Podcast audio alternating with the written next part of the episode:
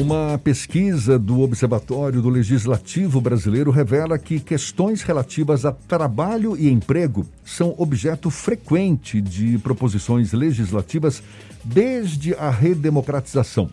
Só que das quase 1.700 proposições com foco em trabalho e emprego entre 2019 e 2021, por exemplo, apenas 21 foram efetivamente transformadas em norma jurídica.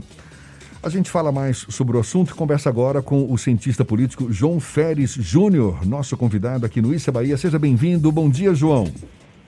Bom dia, tudo bem? Tudo Obrigado bom?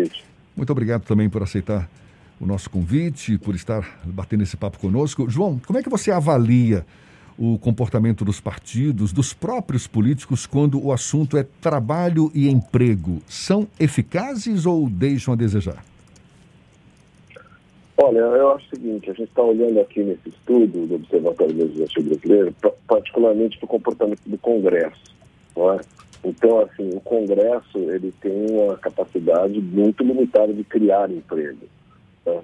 Que eu acho que assim, as políticas públicas que criam emprego, elas partem geralmente do executivo. O executivo tem mais esse poder. Né? Quando o executivo está imbuído disso. O que o Congresso lida muito é a regulamentação do emprego. Essas são as mais. É, é nessa seara que o Congresso é, atua ou seja, na regulação do salário mínimo, dos reajustes do salário mínimo, nas leis trabalhistas. Então é aí que a coisa, que a atividade parlamentar se concentra.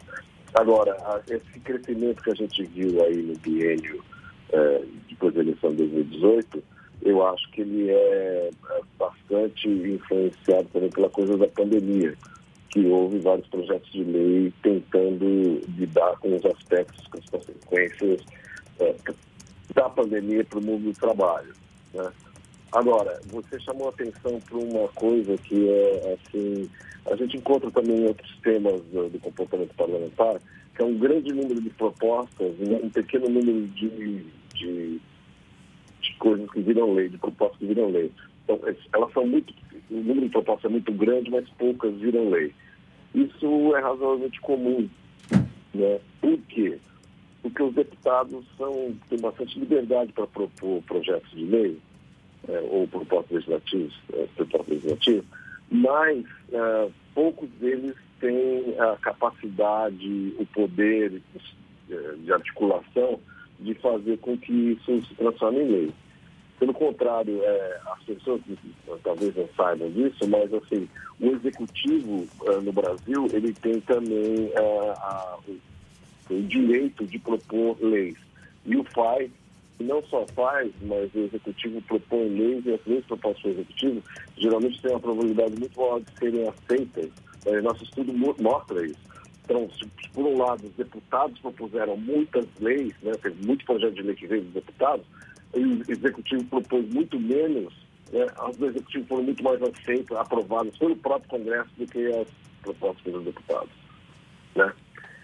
E acontece uma coisa também, assim, aquele deputado baixo clero, que tem, às vezes, entendeu, não tem muito poder dentro do partido, nem muito poder dentro da Câmara, ou o senador mesmo também, às vezes eles propõem a lei sabendo que não vai ser aprovada, que não vai nem a votação, entendeu? Não vai nem tramitar, só para constar para o eleitorado deles que eles defenderam aquela lei, entendeu? Que ele está fazendo alguma coisa, né? É, exato, para mostrar o trabalho. Agora, é, o, o João, Agora, no governo Bolsonaro, o cenário não é muito diferente. Não é? O presidente, a gente vê, sinaliza desde o início do seu mandato a, a, preferência dele por mudanças na área trabalhista, tanto que emplacou algumas mudanças não é? em relação, por exemplo, a contrato de trabalho, suspensão temporária dos contratos, redução de salários, principalmente agora por conta da pandemia, dos impactos negativos sobre as empresas no mercado em geral. Mas é pouco fica devendo algo mais? Tem esse sentimento? Como é que você avalia?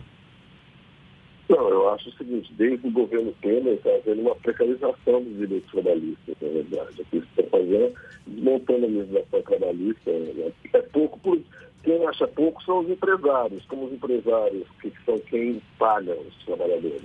É, o nível, o Brasil é super desigual, tem um nível salarial bastante baixo em média, então, quanto mais direito você tirar, vai ficar pior ainda a cobertura do trabalhador. Quem acha pouco são os empresários que querem ganhar mais. Assim, a maioria da população, como não é empresário, é trabalhador, né, os que têm trabalho, mesmo assim, o número de trabalhadores muito alto dos empresários. Acho que eles não deveriam achar pouco, pelo contrário, deveriam, eu acho, estar preocupados com essa, com essa situação, porque o emprego está cada vez mais precário. Uma pergunta que talvez seja até meio óbvia a resposta.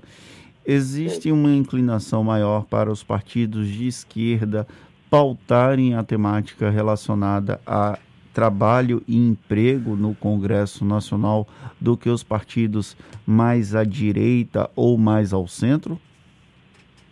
É, então, sim. A resposta é sim, mas da seguinte maneira: quer dizer, quando você fala de esquerda, o que você tem, na verdade, é uma desigualdade muito grande dos partidos de esquerda. Porque você tem o PT, que é o maior partido da Câmara, né? e tem sido um partido de várias legislaturas muito grande, né?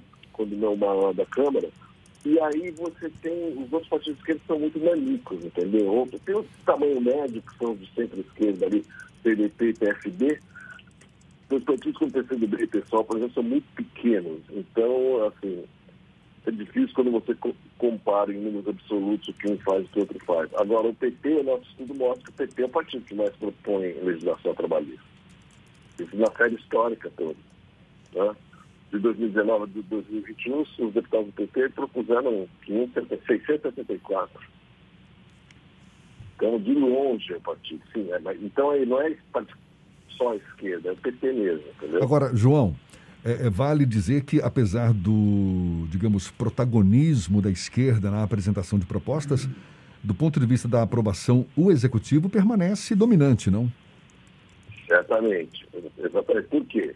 Isso tem a ver com a maneira como o Congresso se organiza, porque o executivo do Congresso sempre organiza uma base de apoio. Então, quando ele base de apoio, exatamente para passar as suas propostas de lei. A coisa do chamado presidente de coalizão, né? a coalizão de apoio do governo, é, do executivo no Congresso, é exatamente para passar os projetos de lei do executivo. Então, assim, um, um, um, presidente que não tem uma base de apoio tem dificuldades imensas de governar. João, né? termine. Você estava falando, eu acabei interrompendo, perdão. Não, Bom. então, o presidente tem, uma, tem dificuldades imensas de governar. Então, assim, por isso que como sempre tem uma base de apoio negociado de maneira diferente, presidentes diferentes, obviamente. Assim, a gente viu, por exemplo, a Dilma no segundo mandato com extrema dificuldade com a base de apoio, que, né, que inclusive redundou numa revolta, que deu impeachment dela. É, o Bolsonaro também com extrema dificuldade de gestão de sua base de apoio, aí, com o Centrão, sempre aumentando o custo do apoio é, e dando um apoio meio assim, é, instável ao presidente. É, mas sempre há. Então, enquanto que, do outro lado, por exemplo, a oposição tem pouca capacidade de aprovar seus projetos, porque né, precisa da votação dos outros partidos e a maioria dos outros partidos estão com o governo, gente. Hum, o senhor citou que durante o governo de Michel Temer foi feita uma reforma que, de alguma forma, precarizou as relações entre empregadores e empregados. E aí a gente teve uma evolução agora no governo de Jair Bolsonaro. Por conta da pandemia, houve algumas alterações nessas relações com medidas provisórias que, de alguma forma, tentavam manter a, os empregos de parte da cadeia produtiva. Você acredita que durante a atual gestão é possível falar também em precarização das relações de trabalho a partir das propostas aprovadas no Legislativo Federal?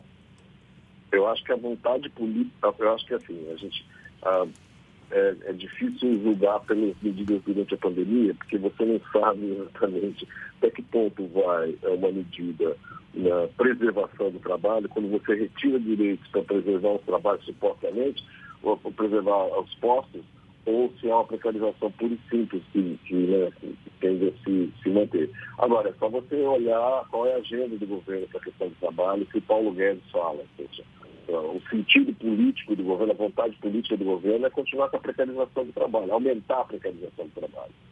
Né? O Paulo Guedes é um neoliberal do tipo que acha que o trabalhador tem que ter. Quanto menos direitos tiver o trabalhador, melhor para a economia. Né? O que para mim é uma falácia.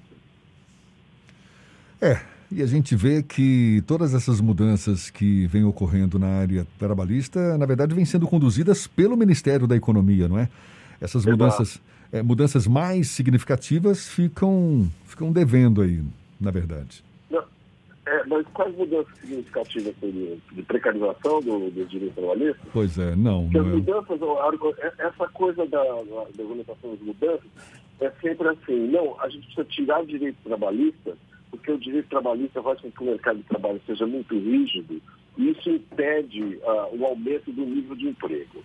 Então, vamos tirar o direito trabalhista, que isso vai produzir mais emprego, vai aumentar o nível de emprego, vai diminuir o desemprego. Temer prometeu isso, não ocorreu. Né? Toda reforma trabalhista promete, que a reforma da Presidência também prometeram isso, né? não ocorreu. Ou seja, me parece que tem alguma coisa errada aí, não?